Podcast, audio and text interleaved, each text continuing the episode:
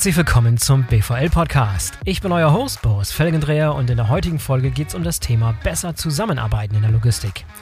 Zu diesem Thema hat die Bundesvereinigung Logistik zusammen mit Avato Systems kürzlich eine Studie unter knapp 600 Unternehmen in Deutschland durchgeführt.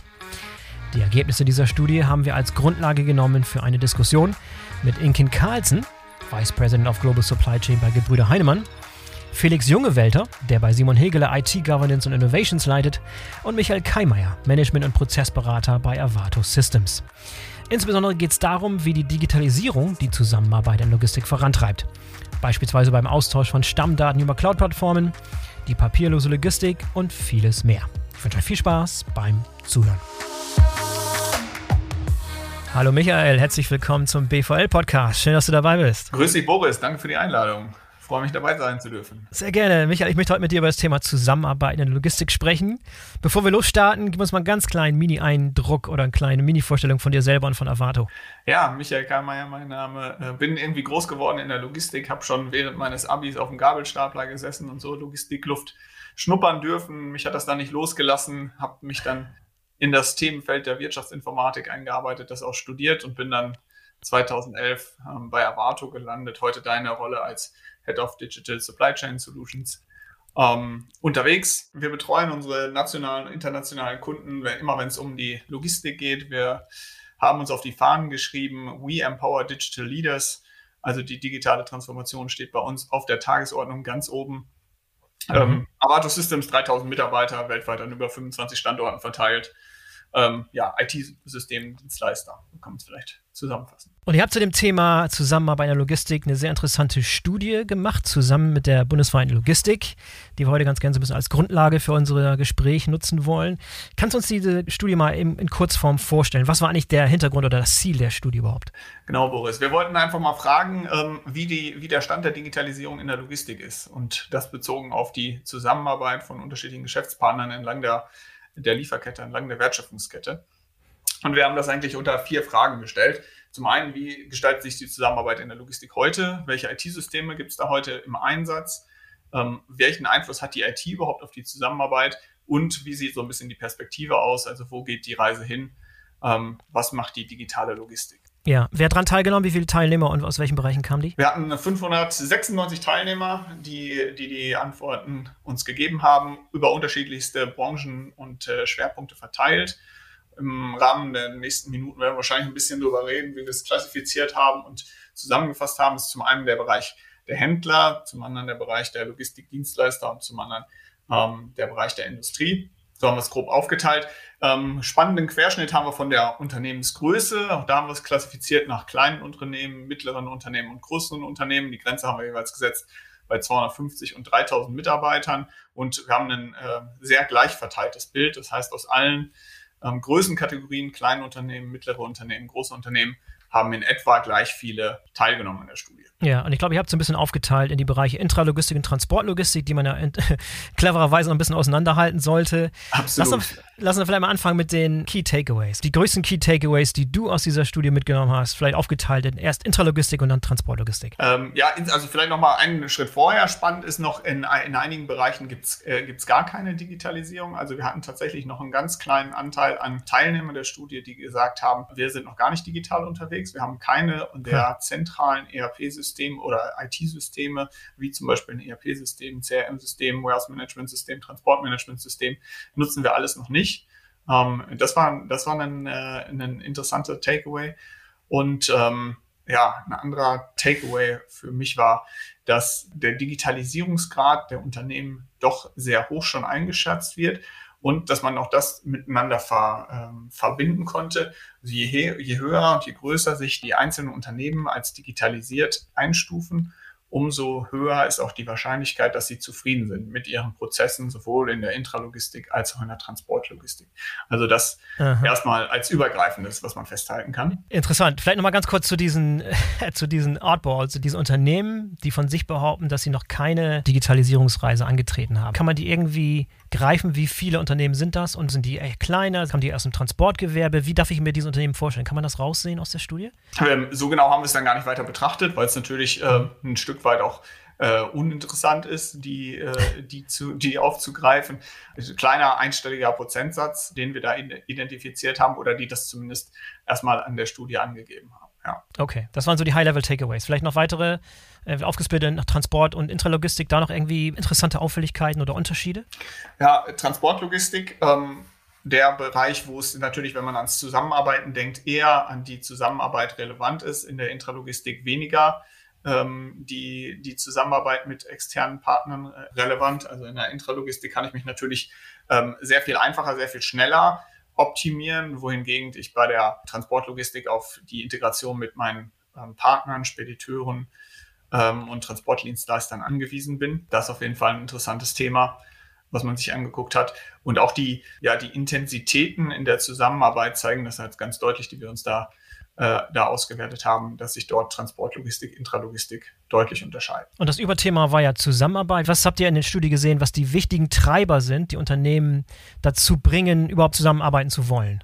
Ja, also ganz klar, äh, ganz klar im Fokus stehend Effizienz und Erhöhung der Servicequalität. Also das, was man sich auch, was man grundsätzlich als, als No-Brainer vielleicht vorstellen kann. Ich will äh, meine Qualität, meinen Service hoch und die Kosten runtersetzen. Das ist sicherlich die größten Ziele, aber das ist dann auch schnell gefolgt von der ähm, Transparenz, die man erhöhen will und das vielleicht im, im ersten Schritt nicht ganz offensichtlich. Im Bereich B2C vielleicht noch kann man sich vorstellen. Ich möchte ja auf meinem Smartphone immer gerne tracken, äh, wo denn mein Paket denn gerade ist und wie, vielleicht auch wie die Retourenbearbeitung ist und wann ich denn äh, die Retour zurückerstattet bekomme. Aber im B2B-Kontext ist natürlich das Thema Transparenz dann eher ein heikles. Da geht es darum, welche Daten gebe ich da wirklich raus an meine Geschäftspartner, was machen die damit. Aber man, man sieht das hier als, als Ziel, als Motivation für die Zusammenarbeit, weil allein das, diese Transparenz ermöglicht mir ja dann, ähm, meine Geschäftsprozesse weiter zu digitalisieren auf den Daten der vorangehenden Schritte oder der nachgelagerten Schritte in der Wertschöpfungskette aufzusetzen und meine Prozesse entsprechend zu optimieren. Mhm. Und bei diesen Treibern für die Zusammenarbeit gab es da so ein paar Aspekte, die dich überrascht haben bei der Studie? Oder war das das, was du im Prinzip erwartet hast, weil du es jeden Tag im Gespräch mit deinen Kunden so erlebst? Ja, wir erleben das im, im Gespräch mit unseren Kunden. Man konnte da schön sehen, dass es einen, äh, unterschiedliche Schwerpunkte gibt nach den unterschiedlichen Sektoren, die ich eben schon mal benannt hatte, Industrie, Handel, Logistikdienstleister. So das Ziel ähm, der Datenkonnektivität ähm, trifft natürlich die Logistikdienstleister viel, viel mehr. Die sind davon viel, viel mehr abhängig, dass sie Daten von ihren ähm, Versendern bekommen, um entsprechend ja, ihre Logistikdienstleistungen besser zu erbringen zu können. Ja, in der Tat. Das Thema Datenaustausch kam immer wieder auf als ein wichtiges Arbeitsfeld. Wir können gleich mal vielleicht reinhören in das Gespräch, was ich im Vorfeld aufgenommen habe mit Inken Carlsen äh, von der Gebrüder Heinemann. Die hat nämlich sehr viel über das Thema digitale Prozesse und Stammdaten gesprochen. Vielleicht mal zur Einleitung aus eurer Sicht, wie wichtig ist für euch das Thema Stammdaten? Wie wichtig ist das im Gespräch mit euren Kunden? Inwiefern ist das noch wirklich ein, ein Kopfschmerz für viele Unternehmen, Stammdaten mit Partnern zu teilen? Absolut. Stammdaten äh, ist immer ein großes Thema, ähm, gerade wenn es darum geht, Material- oder Produktstammdaten äh, zu teilen, ähm, die Industrie und Handel, wie die zusammenarbeiten ähm, ob es Excel-Listen sind ähm, oder auf welche, auf welche Art und Weise dort zusammengearbeitet wird. Ähm, Stammdaten essentiell für die, für die gängigen Transport- und Lagersysteme vor allem. Also ohne Stammdaten geht doch gar nichts. Und erst wenn ich ordentliche Stammdaten habe, kann ich auch entsprechend ähm, ja, meine Prozesse darauf gestalten. Also Stammdaten ähm, wird als einer der Haupterfolgsfaktoren für eine, für eine erfolgreiche Zusammenarbeit in der Supply Chain genannt. Dazu natürlich das als, äh, als gleichwertiges Thema in etwa zu sehen, ähm, dass ich vollständig digitale Prozesse, also möglichst papierlose Prozesse habe, ähm, sind die beiden Top-Themen, wenn es darum geht, wie kann ich denn erfolgreich zusammenarbeiten. Ja, dann lass uns doch mal ganz kurz reinhören in das Segment, was ich aufgenommen habe mit Inken Carlsen. Inken Carlsen ist Vice President of Global Supply Chain bei Gebrüder Heinemann. Gebrüder Heinemann dürfte den meisten vertraut sein, die schon mal im Flughafen unterwegs waren. Gehört weltweit zu den bedeutendsten Einzelhändlern und Distributeuren des internationalen Reisemarkts. Es ist ein Familienunternehmen, ähnlich wie Simon Hegele, die wir nachher auch mal vertreten haben. Lass mal kurz reinhören in das, was äh, Inken Carlsen uns gesagt hat. Hallo Inken, schön, dass du dabei bist. Hallo Boris, danke für die Einladung. Inken, du bist vertraut mit den Ergebnissen dieser Studie, über die wir heute sprechen. Eins dieser Themen, die immer wieder ganz, ganz präsent wird in der Befragung und in den Antworten, ist dieser Schrei danach, Daten auszutauschen. Erstmal die Frage, würdest du es unterschreiben, diese Aussage, dass Datenaustausch in der Lieferkette mit deinen Partnern, mit euren Partnern essentiell ist für euren Erfolg? Und dann, woran liegt das Problem? Ja, schon zwei große Fragen. Also ja, ich würde die Frage mit Ja beantworten. Datenaustausch ist essentiell. Äh, ich komme auch gleich zu den Problemen. Aber Datenaustausch ist so ein viel benutztes Schlagwort. Äh, das reicht natürlich nicht. Und es werden viele Daten ausgetauscht, die nicht genutzt und gelesen werden. Von daher geht es eher um die intelligente Nutzung der Daten äh, hinten raus. Und viele schreien nach, nach Daten, arbeiten da nicht damit oder missbrauchen sie. Von daher also Teil 1 ist auf jeden Fall ja, Daten sind wichtig. Wenn man sie gut lesen kann, wenn man vertrauensvoll Daten shared und wenn sie wirklich dazu genutzt werden, den End-to-End-Supply Chain-Gedanken zu verbessern und sich nicht alleine zu optimieren. Dann auch die Überleitung zu dem Angst und zu dem zweiten Teil der Frage, denn äh, es bedeutet eben Vertrauen. Man braucht Vertrauen, dass man es wirklich, äh, dass man Daten nutzt, um gut zusammenzuarbeiten und nicht plötzlich äh, über Einkauf rückwärtig dann in Verhandlungen eintritt über diese Daten. Aber die, die Sorge liegt sicherlich darin, was passiert mit den Daten, wie werden sie genutzt und bei dem einen oder anderen Unternehmen äh, gebe ich zu viel Preis von mir. Das ist sicherlich eine der größten Sorgen. Wo habt ihr denn jetzt in der Praxis so in den letzten Jahren die größten Fortschritte gemacht? Was für Daten teilt ihr mit euren Partnern? Welche Daten bekommt ihr von den Partnern, die vielleicht von vor einigen Jahren vielleicht noch, ja, wo die Leute noch nicht so bereit waren, Daten zu tauschen. Was hat sich da in den letzten Jahren so ein bisschen getan? Also eins meiner Herzenthemen ist das Thema klassische Stammdaten, Produktstammdaten. Und da haben wir ein sehr, sehr großes Projekt ins Leben gerufen und auch erfolgreich umgesetzt, indem wir aber auch mit diesen ersten Sorgen gekämpft haben, können wir das machen. Hier haben wir eine cloudbasierte Lösung ins Leben gerufen über den Datenpool der GS1 tauschen wir Stammdaten mit der Industrie und äh, selbst dabei kamen die ersten Aufschreie, ich kann doch nicht meine Stammdaten in eine Cloud geben. Äh, das sind allerdings die Stammdaten, die heute in einer Excel-Liste per E-Mail verschickt werden. Und äh, dann kommen einfach die Diskussionen auf, was ist denn eigentlich sicher heutzutage? Äh, und ist es nicht vielleicht auch eine Excel-Liste ja, ja. per E-Mail zu schicken ebenso unsicher? Von daher ist das Thema Produktstammdaten etwas, wo wir sehr erfolgreich waren. Aber auch hier stößt man dann an die Grenze, dass ähm, ich sehr gerne Preise in diesen Produkt, äh, in dem Austausch der Produktstammdaten äh, integriert hätte. Und da wird es natürlich noch brisanter und die Zurückhaltung zum Teil noch größer, dass es möglicherweise auch gefährlich sein könnte, Preise ähm, über diesen Datenpool zu teilen. Aber über immer mehr Aufklärungsarbeit sind wir auch kurz davor, das zu schaffen. Das heißt, wir haben hier als, als Vorreiter im Reisemarkt weltweit eine Plattform geschaffen, wo nicht nur wir die Daten für uns bekommen, sondern sogar unsere Mitbewerber auch von unseren Lieferanten Daten bekommen. Also wir sind so weit gegangen, dass wir nicht eine cloudbasierte Lösung mit unseren Lieferanten alleine geschaffen haben, sondern äh, über einen weltweiten Standard auch unsere Mitbewerber mit integriert haben. Das nennt sich ja. Travel Retail Data Innovation Group. Das ist so unser großes Projekt. Ja, wie habt ihr da alle Partner an, an, an Bord gebracht und äh, davon überzeugt? Was waren so die größten, schlagkräftigsten Argumente, die ihr auffahren musstet, um Partner davon zu überzeugen, mitzumachen? Also das erste natürlich Aufwandreduzierung, weil äh, SAP-Daten in einen Excel-Chart zu übertragen, um sie per E-Mail zu verschicken, um einen anderen an anderer Stelle diese Excel-Daten wieder in ein SAP-System zu integrieren. Das ist zum Glück ein sehr schlagendes Argument, dass das absolut unsinnig ist. Auf der einen Seite im Sinne Sinne von Zeit und Geld und auf der anderen Seite auch ein großes Fehlerrisiko herrscht. Und ähm, äh, das Thema Fehler in der Supply Chain in den Stammdaten ist auch sehr teuer. Das heißt also ein zweiterer Kostenfaktor, wenn fehlerhafte Stammdaten äh, im System sind, ist das auch teuer. Ist natürlich etwas schwerer nachzuweisen und da wirkliche Kostensätze zu ermitteln. Wie teuer ist denn das und wie viele Fehler entstehen? Aber der Effizienzgewinn war das schlagende Argument. Ja. Und wo soll als nächstes die Reise hingehen? Was habt ihr euch für eine Roadmap gesetzt, so für die nächsten Jahre, wie dieser Datenaustausch noch versteckt werden kann, verbessert werden kann? Was, was ist da so noch auf dem Horizont zu erwarten bei euch? Ja, jetzt kommt dann das zweite Thema. Nach den etwas weniger brisanten Stammdaten kann man sich Gedanken machen über Bestände, Forecasts, Umsätze, um die gesamten Mengengerüste ähm, in der Supply Chain zu optimieren. Und da äh, fängt es dann auch schon an, äh, möchte ich meinen Bestand rausgeben, an wen gebe ich den Bestand, was macht mein Gegenüber damit.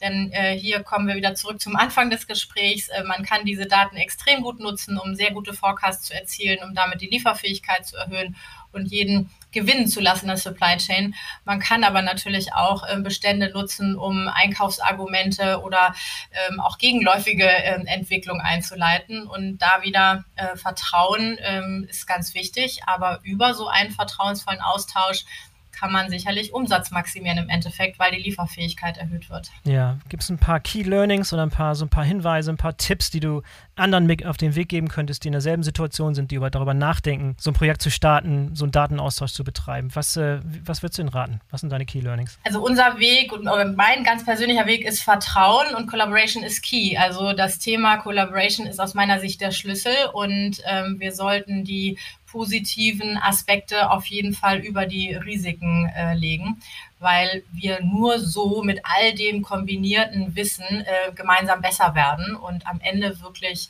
wie gesagt, Geld sparen und erfolgreicher sind. Und ähm, wie in einer, wie mit einem Ehevertrag oder in einer Ehe, wenn es schief geht, geht es schief, ob es jetzt wegen der Collaboration mhm. schief geht oder nicht. Ähm, ich glaube einfach daran, dass der Erfolg oder eben wirklich das Positive überwiegt. Also decken sich deine Aussagen sehr, sehr gut mit den Antworten, die wir aus der Studie gesehen haben. Gibt es noch weitere Aspekte in der Studie, der Ergebnisse hast du gesehen, die dich überrascht haben? Irgendwas, was so rausstark? Oder?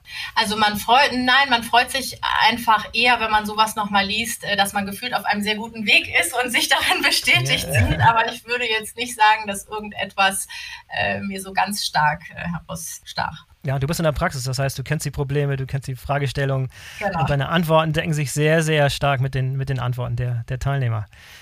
Inken, vielen, vielen Dank für das interessante Gespräch, für die Insights aus der Praxis. Danke dir dafür. Sehr gerne. Tschüss. So, Michael, du hast es gehört. Eins der, der Stichwörter, die hier zentral mehrmals gefallen sind, war vertrauensvoller Datentransfer. Wie funktioniert vertrauensvoller Datentransfer aus deiner Sicht? Ja, also äh, Cloud-Technologien bieten da natürlich eine, eine Möglichkeit, das sicher zu tun, auch wenn es da immer noch Vorbehalte gibt. Ähm, man kann denen relativ einfach begegnen. Es gibt gesicherte Cloud-Standorte, die dann dafür sorgen, dass die, die Daten in Deutschland vorgehalten werden oder in der EU und somit zumindest das, äh, das Ausland nicht erreichen. Aber sicherlich das äh, Thema, was sie auch angesprochen hat, das eine ist das äh, technisch, legal, juristische Vertrauen, was es da zu gewinnen gilt. Aber das andere Vertrauen, was genauso zu gewinnen gilt, ist das Vertrauen im Projekt, gemeinsam mit den äh, Geschäftspartnern die Überzeugungsarbeit zu leisten, dass man mit den Daten dann auch keinen Schindluder treibt, ähm, mhm. sondern sie so einsetzt und gewinnbringend für alle einsetzt und nicht zu negativen Zwecken missbraucht. Ja, Gebrüder Heinemann scheint da schon relativ weit zu sein in der Evolution des Absolut. Teilens. Also Produktstammdaten werden in der Cloud geteilt, teilweise auch mit, mit Mitbewerbern. Also schon ein relativ hoher Reifegrad, würde ich sagen, oder? Würde ich auch so sehen. Ähm, absolut. Da sind äh, viele andere Kunden äh, nicht so weit. Ähm, mir hat es mal ein Kunde von uns erzählt, ähm, wie, wie, er, wie fehlerhafte Stammdaten dafür gesorgt haben, ähm, dass mehrere Wechselbrücken, die er bei einem großen deutschen CAP-Dienstleister äh, einspeisen wollte, zurückgegangen sind, weil sie eben mit falschen Stammdaten versorgt wurden.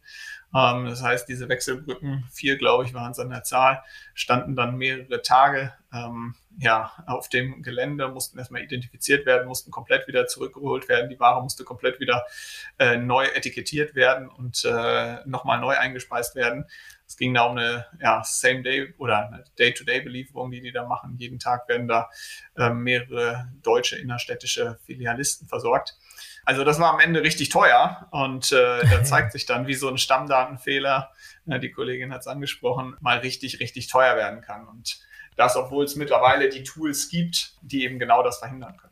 Ja, meinst du denn, dass die meisten Unternehmen ein gutes Gefühl dafür haben, wo sie beim Thema Qualität von Stammdaten stehen oder sind die ein bisschen im Blindflug?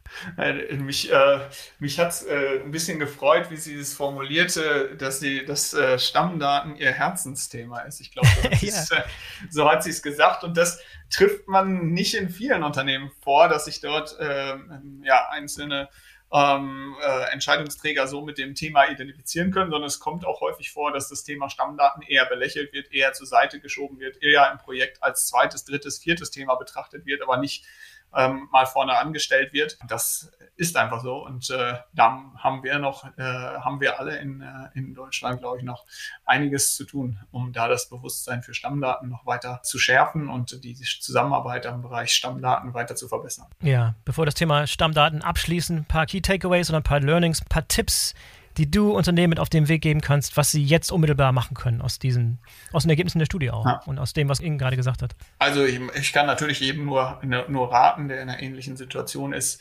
ähm, wie die im Kalsen den gleichen Weg zu gehen und einzuschlagen. Auf jeden Fall. Ähm, nehmt die ähm, Geschäftspartner ins Boot und ähm, klärt das Thema Stammdaten mit denen. Wenn das teilweise als langwieriger Weg oder als großer Weg ähm, erscheinen kann, gibt es auch mittlerweile ähm, intelligente Tools, die schon mal helfen, die internen Stammdaten zu verbessern und zu optimieren. Künstliche Intelligenz kann da zum Beispiel zum Einsatz kommen, die verschiedene Stammdatensätze miteinander vergleicht und Ähnlichkeiten identifiziert, beispielsweise verschiedene Produktvarianten, ähm, die sich im Namen her sehr ähnlich sind, aber auf einmal in den logistischen Stammdaten, wie beispielsweise Länge, Breite, Höhe, Gewicht, Volumen, was auch immer, äh, deutliche Abweichungen zeigen. Das sind Trends oder Anomalien, die so eine künstliche Intelligenz aufzeigen, identifizieren kann und mit denen man dann auch mal schnell ein paar Quickwins erzielen kann in den eigenen Stammdaten, ohne gleich das ganz große Rad ähm, im ersten Schritt vielleicht zu schlagen. Ja, wie kommt das eigentlich bei Unternehmen an, die also erhebliche Probleme mit den Stammdaten haben, die vielleicht ihre IT auch nicht gar nicht richtig im Griff haben, wenn ihr um die Ecke kommt und sagt, da müssen wir mit KI ran? wie kommt das so an? Ja. Äh, erstmal ein äh, großes Misstrauen im ersten Schritt und äh, wie soll das funktionieren und wie kann das überhaupt funktionieren? Ähm, ja, und auch dort äh, drehen wir uns im Kreis Vertrauen. Ne? Es ist, äh, geht auch darum, Vertrauen, erstmal Vertrauen aufzubilden.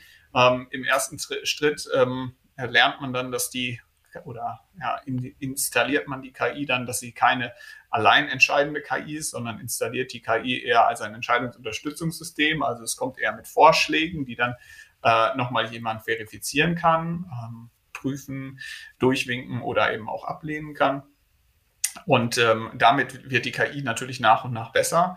Und irgendwann kann man dann anhand bestimmter Schwellwerte sagen, wenn die KI sich zu ähm, 98 oder mehr Prozent sicher ist, dass hier eine Korrektur der Stammdaten angebracht ist, also dass beispielsweise das, äh, die Länge, Breite, Höhe hier einmal vertauscht wurden oder das Gewicht um äh, eine Nachkommastelle verschoben werden muss, ähm, dass die KI dann solche Änderungen in den Stammdaten auch automatisch vornimmt. Auch das geht. Ja, und das kommt tatsächlich bei, bei, Unternehmen auch zum Einsatz, die vielleicht relativ analog noch unterwegs sind, die vielleicht ein kleiner Mittelständler, vielleicht ein Vorunternehmen oder so. Da, da macht das schon Sinn, auch mit KI um die Ecke zu kommen und da schon zu machen. Gut, ich brauche natürlich jetzt in dem konkreten Beispiel einen Materialstammsatz oder eine, eine ja. Materialstammsätze, die ich entsprechend da in die künstliche Intelligenz eingeben kann oder einkippen kann. Die sollten natürlich auch in maschinenlesbarer Form vorliegen und ähm, möglich am besten nicht auf Papier. Aber wenn, wenn das gegeben ist, wenn ich die beispielsweise in einem Warehouse-Management-System, im ERP-System, im Transportmanagement-System oder im eigens dafür angelegten Stammdatensystem habe, ähm, überhaupt kein Problem. Das geht. Ja, Thema papierlos ist ein gutes Stichwort, äh, nämlich eine Überleitung gut zu unserem zweiten Gast, den ich hier gleich einblende. Äh, aber bevor wir überleiten dazu, zu dem Thema, wir haben jetzt schon ein paar interessante IT-Systeme angesprochen. Gibt es weitere IT-Systeme, die wir hier in diesem Kontext ansprechen sollten, die ihr im Einsatz habt, die auch sich mit dem Bedarf decken, der aus der Studie hervorgegangen ist? Wenn es um Zusammenarbeit geht zwischen den Logistikteilnehmern und Supply Chain-Teilnehmern. Also Cloud-Plattform ist, denke ich, äh, das Stichwort. Ähm, eben angesprochen wurde, äh, der Datenpool bei RGS One. Ähm, daneben gibt es natürlich viele weitere Cloud-Plattformen, die, die sich gerade am Markt etablieren und etabliert haben, ähm, mit denen ich äh, zusammenarbeiten kann. Ganz konkretes Beispiel, um das vielleicht mal zu nennen, äh, ist das Stichwort Vendor Managed Inventory. Also wenn ich ähm, als Lieferant die Bestandsverantwortung für meine Kunden komplett übernehme. Das heißt, meine Kunden kaufen nicht mehr bei mir ein, also sie kaufen weiter bei mir ein auf dem legalen Weg, aber die Menge, die dort eingekauft wird, die entscheide ich als, als Lieferant. Dann sprechen wir vom klassischen ähm, Vendor Managed Inventory oder Supplier Managed Inventory, wie auch immer man es nennen mhm. möchte. Und ähm, das ist eigentlich ein, ein klasse Beispiel für ähm, Cloud-Zusammenarbeit und wie die Cloud-Technologien die Zusammenarbeiten vereinfachen in früheren äh, Setups, wo, wo, die Cloud keine hohe Durchdringung hatte, wie sie es heute hatte, wären das vielleicht äh, Themen gewesen, die man alle über eine manuelle EDI-Kommunikation ähm, gelöst hätte. Ein langwieriges Projekt, wo ich aufwendig ähm, Schnittstellen abstimmen, definieren muss, mir vielleicht auch Schnittstellen erstmal überlegen muss, konzep konzeptionieren muss.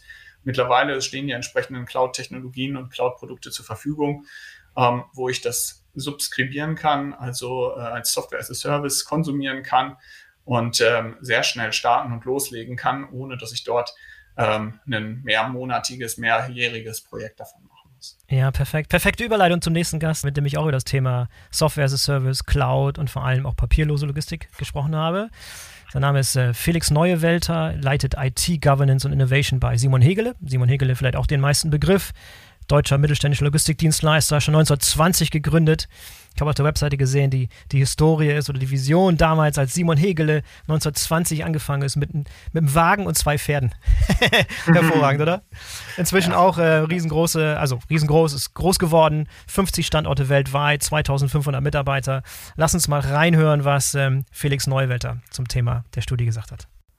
Hallo Felix, herzlich willkommen. Schön, dass du dabei bist. Hallo Boris, ich freue mich, einen Beitrag leisten zu können. Ja, sehr gerne. Ich bin gespannt auf deine Antworten. Felix, du hast, äh, du hast die Ergebnisse der Studie gesehen und studiert. Wir hatten die Teilnehmer der Studie gefragt, wie hoch sie die Wahrscheinlichkeit einschätzen, dass die Logistik in Zukunft völlig papierlos arbeitet. Da haben äh, etwas mehr als die Hälfte gesagt, hohe Wahrscheinlichkeit. Ein Drittel hat gesagt, mittlere Wahrscheinlichkeit und immer noch 12 Prozent haben gesagt, eine geringe Wahrscheinlichkeit, dass die Logistik in Zukunft papierlos arbeitet. Frage an dich, äh, wie hättest du diese Frage beantwortet? Äh, wie hoch schätzt du die Wahrscheinlichkeit ein? Ja, also auf jeden Fall sehe ich da selbst eine sehr, sehr hohe Wahrscheinlichkeit, auch mhm. alleine aus meinem Job bedingt. Ich wundere mich tatsächlich sehr über diese 12 Prozent, die da eine sehr geringe Wahrscheinlichkeit attestieren. ähm, und die haben aufgegeben. frage mich, ob die, ob die einfach nur resigniert haben Aha. oder ob die doch realistischer sind als ich. Ja, hier wurde jetzt auch nicht nach einem Zeithorizont gefragt. Ich glaube, wenn man mir die Frage stellen würde, hätte ich gesagt, ja, okay, sehr große Wahrscheinlichkeit. Mit sehr, sehr langem Zeithorizont wird irgendwann alles digital.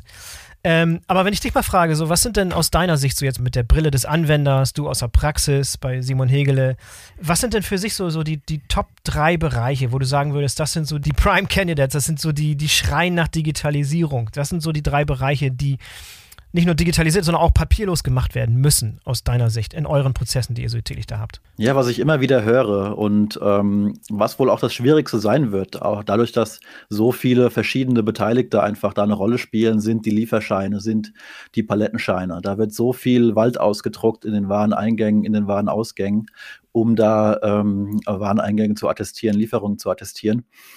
Ähm, da gibt es ja schon ein spannendes Projekt in Zusammenarbeit mit der GS1. Da habt ihr, glaube ich, auch eine eigene Podcast-Folge drüber gemacht, wenn ich mich nicht in täusche. In der Tat, in der Tat, ja. Da kann man ja gerne mal reinhören. ja, du, du, machst gute Werbung für den Podcast, ja, das fand ich gut. das gefällt mir. Ähm, zweites Thema sind die Zolldokumente. Äh, vielfach erhalten ja Spediteure Zolldokumente von Kunden noch in Papierform an der Ware oder als PDF-Anhang an einer E-Mail, sei es im Original oder eingescannt. Mhm. Idealerweise stellt man das natürlich auf Schnittstellen um zwischen den Kunden und dem Zollsystem. So lassen sich dann die Prozesse am effizientesten und auch am schnellsten abwickeln. Mhm. Es gibt aber auch viele Gründe, warum das im Einzelfall nicht möglich ist. Und anstatt diese Papierdokumente dann abzutippen, können wir auch automatische Texterkennung oder maschinelles Lernen einsetzen, um die Inhalte automatisch zu erkennen, um sie aufzubereiten und als fertigen Zollfall in das Zollsystem einzuspielen. Und dadurch können wir effizienter arbeiten, wir können schneller arbeiten und können letztlich diese Vorteile auch an den Kunden weitergeben. Aber den Prozess, den du jetzt beschreibst, da mit dieser äh, Optical Character Recognition, das ersetzt aber nicht die Papiere, sondern das ist dann zusätzlich sozusagen. Also das heißt, es gibt dann eine digitale Version, aber es ist kein voller Ersatz für ein Papierdokument, richtig? Das ist wahr, ja. ja, okay. Das ist nochmal die zweite, die zweite Episode, die ich vielleicht Leuten ans Herz legen kann, ist die Episode Nummer 99 mit Dr. David Safe von der Universität Oldenburg. Der arbeitet mit seinem Team an der Digitalisierung eines der wichtigsten Handelsdokumente überhaupt, dem Connoissement, also dem, dem, Bill of Lading. Und da kommen dann so Sachen wie Distributed Ledger Technology und Blockchain Technology dazu. Ähm, kann ich auch nur, würde ich empfehlen, die Episode nochmal anzuhören. Ich lasse einen Link dazu auch in den Show Notes. Das setzt natürlich voraus, dass die, dass die Partner auch einen entsprechend großen Datenaustausch haben, beziehungsweise sich an einem entsprechenden System beteiligen. Aber ähm, ich sagte ja gerade, es gibt manchmal auch Einzelfälle, wo das eben nicht möglich ist, wo ein Kunde ins Zollbüro reinläuft und sagt, hier sind die Papiere, let's go. Mhm.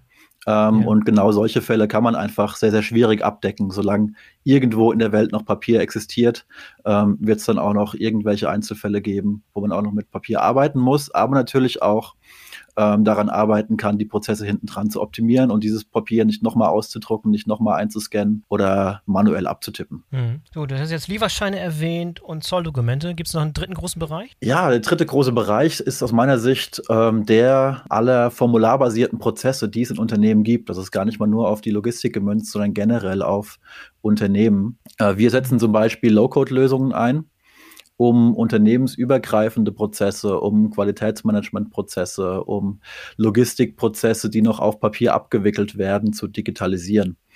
Ähm, Ziel ist dabei, nicht nur Papier in Bits und Bytes umzuwandeln, sondern die Prozesse auch neu zu strukturieren, zu vereinfachen und natürlich auch zu beschleunigen. Äh, das Papier, von dem wir da kommen, kann also auch aus Excel, aus Word oder aus E-Mail bestehen. Mhm. Hattest du Low-Code oder No-Code gesagt? Low-Code. Low-Code, ist noch nicht ganz No-Code. Okay, verstanden. Wie würdet ihr euch denn selber einschätzen? Wie weit seid ihr auf dieser Reise zur komplett papierlos? Ist noch viel, viel zu tun, viele große Baustellen oder seid ihr schon, seid ihr schon recht zufrieden mit dem Fortschritt, den ihr gemacht habt? Wir bei Simon Hegle sind auf einem guten Weg. Ähm, wir sind dabei, alles von da aufzurollen, wo wir komplett alleine die Hand drauf haben. Das heißt, unternehmensinterne Prozesse, ähm, lagerinterne Prozesse, alles, was wir da gestalten können, ähm, das ist auch relativ einfach. Das sind die Low-Hanging Fruits. Wo es dann natürlich kompliziert wird, sind die Themen, wo man mit einem oder mehreren Partnern zusammenarbeiten muss, wo die investieren müssen, wo die ihre Prozesse gegebenenfalls anpassen müssen. Und da muss man natürlich schauen, dass man auch für diese Partner den Mehrwert deutlich macht, ähm, damit die sich dranhängen und sich auch an diesen papierlosen Prozessen äh, beteiligen und auch an der Entwicklung von diesen papierlosen Prozessen, äh, weil nur wenn jeder was davon hat, ähm, kommt es auch voran letztendlich. Ja, und wenn du externe Partner hast, dann kommt noch die zusätzliche Komplexität dazu, dass du halt über die Unternehmensgrenzen hinweg Dokumente oder was auch aus und Daten austauschen musst. Das heißt, dann muss wieder nochmal eine ganz neue Technologie zum Einsatz. Habt ihr ins, ist, ist Cloud-Technologie da die richtige Technologie und habt ihr sowas schon im Einsatz? Ja, Cloud-Technologien spielen natürlich eine wichtige Rolle. Ähm, einerseits ermöglichen solche Software-as-a-Service-Modelle mit ihren meist kurzen Release-Zyklen eine schnelle und stetige Weiterentwicklung der Produkte. Ähm, andererseits können sie auch häufig mit den geringen Einstiegshürden ohne Investitionen in die eigene Infrastruktur genutzt werden. Das ist insbesondere interessant für Services, wo künstliche Intelligenz ähm, zum Einsatz kommt. Mhm. Ähm, da ja die spezielle Infrastruktur und das Training der Modelle im Eigenhosting mit erheblichen Investitionen verbunden sein können.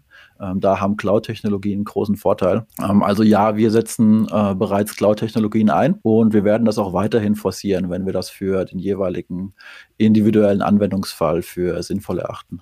Stößt du immer noch auf Vorbehalte, wenn es um die Vorhaltung von Daten geht? Also in dem Fall äh, idealerweise würden ja die Daten dann auch nicht irgendwie, irgendwie bei euch auf dem Server liegen oder bei den, auf dem Server der Partner, sondern irgendwo zentral in der Cloud, sodass Leute bei Bedarf darauf Zugang haben. Gibt es da groß noch Vorbehalte bei solcher Art von Nutzung der Cloud? wo die Cloud ja wirklich dann auch zur Geltung kommt? Ich muss sagen, das war vor einigen Jahren noch ähm, so der Standardvorbehalt. Mhm. Cloud ist gleich Datenschutzprobleme.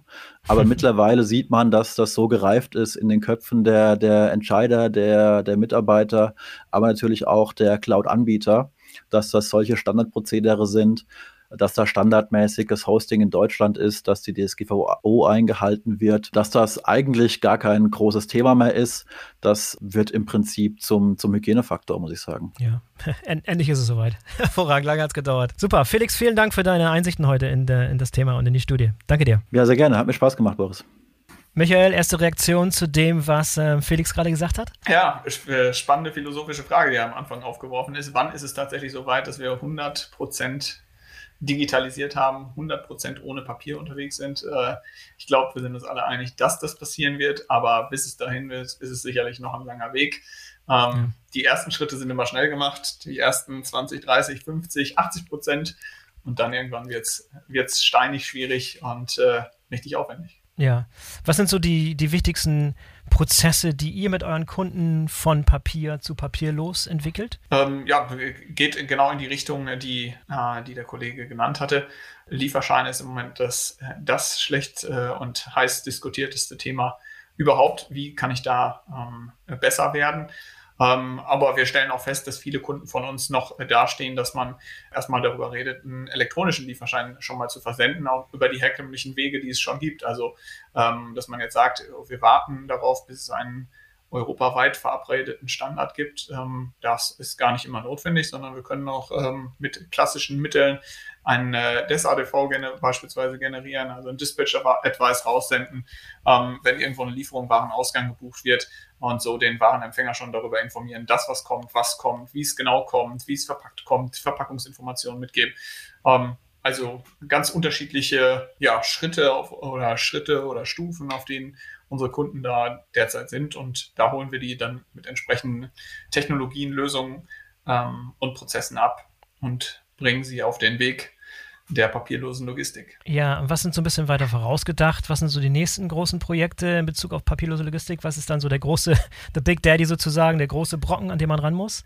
Ähm, im, Moment ist ganz spannend, vielleicht von aus einem Projekt, was ich mal erzählen kann, ähm, fast aus der ähm, ein bisschen aus der Pandemiesituation auch ähm, getrieben. Da nennt man das ganze Thema ähm, kontaktlosen Wareneingang und kontaktlose Verladung.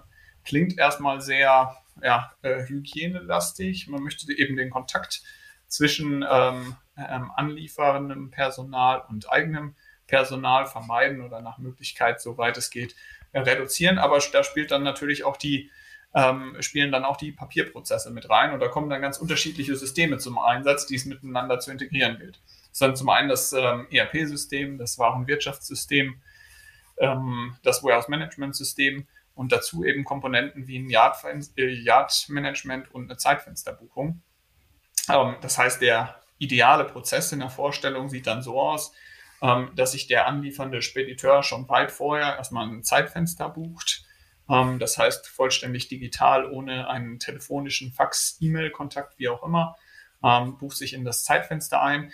Und ähm, der nächste Schritt der Anlieferung, wenn der Lkw-Fahrer dann vor dem Werkstor steht, auch das passiert ähm, alles digital. Das heißt, eine Sicherheitsunterweisung, ähm, gegebenenfalls notwendige Informationen, die der Fahrer zu der Lage oder zum Standort erhalten muss, werden alle vorab ähm, mit dem Fahrer auf digitalem Wege also papierlos geteilt. Ähm, und die Papiere, die er als Frachtpapiere noch mitführen muss, aus den unterschiedlichsten Gründen, die digitalisiert der Fahrer dann an einem Terminal sogar selber. Also er kann zum einen seine Smartphone-Kamera nehmen und die Papiere hochladen oder er gibt sie ähm, an einem Terminal, also ähnlich wie einen Bankautomaten kann man sich vorstellen. Ähm, dort checkt er sich ein, gibt die Papiere ab und ähm, dann passiert die Einfahrt aufs Werksgelände auch vollautomatisch. Die Schranke geht hoch, weil die Kennzeichenerkennung auch mit künstlicher Intelligenz äh, innen drin dafür gesorgt hat, dass er zugelassen ist auf dem Werksgelände. Er fährt aufs Werksgelände und ähm, dann findet tatsächlich nur noch ähm, die Warenentladung statt. Und ich habe es eben angesprochen, wenn elektronische ja, Packstückinformationen vorliegen, kann natürlich auch der Wareneingang, der Entladevorgang super einfach passieren und die Ware äh, findet den Weg ins Lager. Mhm. Beim Checkout gleicher Weg rückwärts. Der Fahrer meldet sich ohne Kontakt bei Fördner äh, ab, checkt sich aus und dann geht auch die Schranke äh, für die Werksausfahrt automatisch hoch. Sind diese Systeme, die du gerade beschreibst, eigentlich Systeme, die ihr selber für eure Kunden entwickelt oder bedient ihr euch auch Anbietern, die bereits am Markt sind und oder kombiniert das beides zum Beispiel? Genau, wir sind da kombinatorisch unterwegs. Ähm, wir sind Technologiepartner von der SAP, wir sind Technologiepartner von Microsoft und daneben bringen wir ähm, im Bereich der Logistik unsere eigene Plattform mit, die nennt sich Platbricks. Das ist die Avato Smart Logistics Plattform, also eine cloud-basierte Lösung, die es ermöglicht, schnell und einfach diese Szenarien wie ich sie gerade beschrieben habe, aufzusetzen und zu installieren. Die SAP-Systeme, die wir bei vielen Kunden vorfinden, sind ja meistens noch ähm, on-premise. Das heißt, jeder Kunde hat sein eigenes SAP-System, schottet das auch natürlich aus guten Gründen ähm, möglichst gut ab. Aber dort, wo es eben, äh, wo eben diese Potenziale in der Zusammenarbeit liegen, dort geht, geht der Kunde dann auf Cloud-Plattformen ähm, wie Platbricks und koppelt die eben mit seinem On-Premise SAP-System beispielsweise. Hervorragend. Perfekt. Michael, tolles Schlusswort. Vielen Dank für das Gespräch heute. Vielen Dank für deine zusätzlichen Gedanken und deine Äußerungen zum, zum Thema Zusammenarbeit und Logistik und tolle Studie, die ihr gemacht habt. Ich lasse einen Link in den Shownotes, dann können Leute nochmal die Ergebnisse nochmal im Detail studieren. Ich sage schon mal Tschüss und bis zum nächsten Mal. Danke dir, Boris. So, das war der BVL-Podcast zum Thema besser zusammenarbeiten in der Logistik. Hier noch ein kleiner Hinweis auf ein Live-Webinar, das die BVL in Kürze mit Avato Systems senden wird zum Thema optimierte Supply Chain Collaboration mit Platbricks. Vom VMI-Prozess bis zur Kundenbelieferung und zurück. Das Event ist für den 6. Mai 2022 geplant. Einen Link findet ihr in den Shownotes. Ich sage Tschüss und auf Wiedersehen. Bis zum nächsten Mal. Euer Boris Felgendreher.